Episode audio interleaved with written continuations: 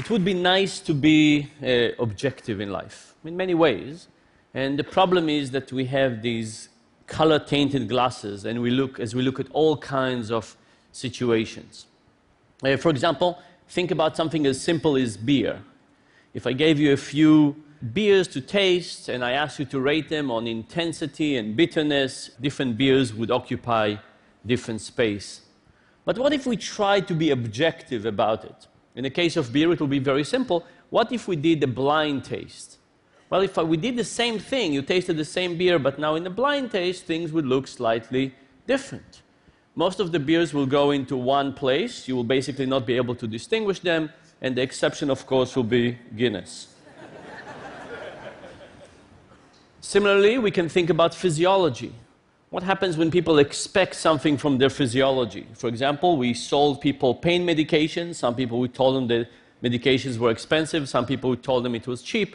And the expensive pain medication worked better. It relieved more pain from people because expectations do change our physiology. And of course, we all know that in sports, if you're a fan of a particular team, you can't but help see the game develop from the perspective of your team.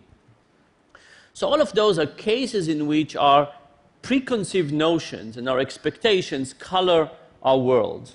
What happened in more, let's say, important questions? What happened with questions that have to do with social justice? So, we wanted to think about what is the blind tasting version for thinking about inequality. So, we started looking at inequality and we did some large scale surveys around the US and other countries. So, we asked two questions do people know what kind of level of inequality we have? And then what level of inequality do we want to have? So let's think about the first question. Imagine I took all the people in the US and I sorted them from the poorest on the right to the richest on the left. And then I divided them into five buckets the poorest 20%, the next 20%, the next, the next, and the richest 20%. And then I asked you to tell me how much wealth do you think is concentrated in each of those buckets? So to make it simpler, imagine I asked you to tell me how much wealth do you think is concentrated in the bottom two buckets, the bottom 40%. Take, take a second, think about it and have a number. Usually we don't think. Think for a second, have a real number in your mind. You have it? Okay, here is what lots of Americans tell us.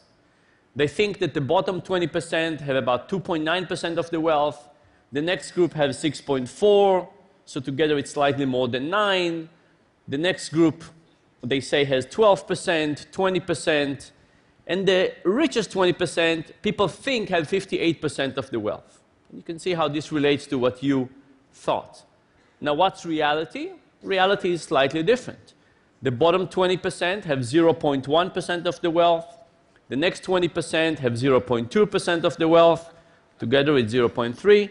Um, the next group has 3.9, 11.3, and the, the richest group has 84, 85% of the wealth. So what we actually have and what we think we have are very different. What about what we want? How do we even figure this out? So to look at this, to look at what we really want, we thought about the philosopher John Rawls. If you remember John Rawls, he had this notion of what's a just society. He said that just society is a society that if you knew everything about it, you would be willing to enter it in a random place. And it's a beautiful definition, right? Because if you're wealthy, you might want the wealthy to have more money, the poor to have less. If you're poor, you might want more equality. But if you're going to go into that society in every possible situation and you don't know, you have to consider all the aspects. It's a little bit like blind tasting, in which you don't know what the outcome would be when you make a decision. And Rawls called this the veil of ignorance. So we took the, another group, another large group of Americans, and we asked them the question in veil of ignorance. What is the characteristics of a country that would make you want to join it, knowing that you could end randomly in any place? And here is what we got. What did people want to give to the first group, the bottom 20%? They wanted to give them about 10% of the wealth. The next group, 14% of the wealth, 21, 22, and 32. Now, nobody in our sample wanted full equality, right? Nobody thought that socialism is a fantastic idea in our sample. But what does it mean? It means that we have this knowledge gap between what we have and what we think we have, but we have at least as a big gap between what we think is right to what we think we have. Now, we can ask this question, by the way, not just about wealth, we can ask it about other things as well. So, for example, we asked people from different parts of the world about this question. People who are liberals and conservatives, and they gave us basically the same answer. We asked rich and poor, they gave us the same answer. Men and women, NPR listeners and Forbes readers. Uh, we asked people in England, uh, Australia, the US, very similar answers. We even asked the different departments of a university. We went to Harvard and we checked almost every department. And the fact from Harvard Business School, where a few people wanted the wealthy to have more and the rich to have less, the similarity was astonishing. I know some of you went to Harvard Business School. Um, we also asked this question about something else. So we asked, what about the ratio of CEO pay to unskilled workers? So you can see what people think is the ratio. And then we can ask the question, what do they think should be the ratio? And then we can ask, what is reality? What is reality? And you could say, well, it's not that bad, right? The red and the yellow are not that different. But the fact is, it's because I didn't draw them on the same scale. it's hard to see, there's yellow and blue in there. So, what about other outcomes of wealth? Wealth is not just about wealth. We asked, what about things like health? What about availability of prescription medication? What about life expectancy? What about life expectancy of infants? How do we want this to be distributed? Uh, what about education for young people and uh, for older people?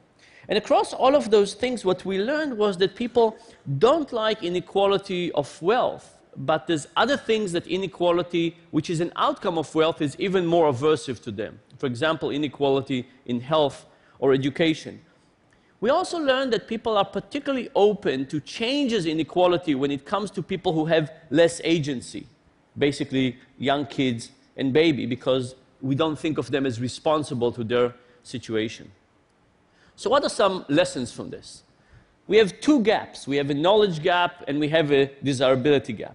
And the knowledge gap is something that we think about how do we educate people? How do we get people to think differently about inequality and the consequences of inequality in terms of health, education, jealousy, crime rate, and so on.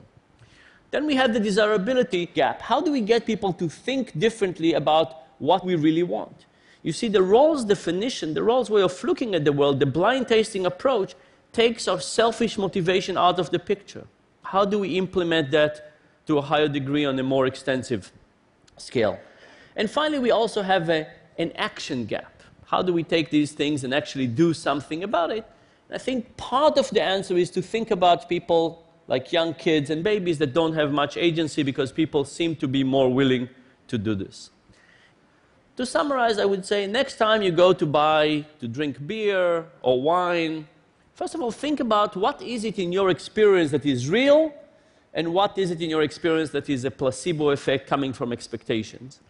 And then think about what it also means for other decisions in your life and hopefully also to policy questions that affect all of us. Thanks a lot.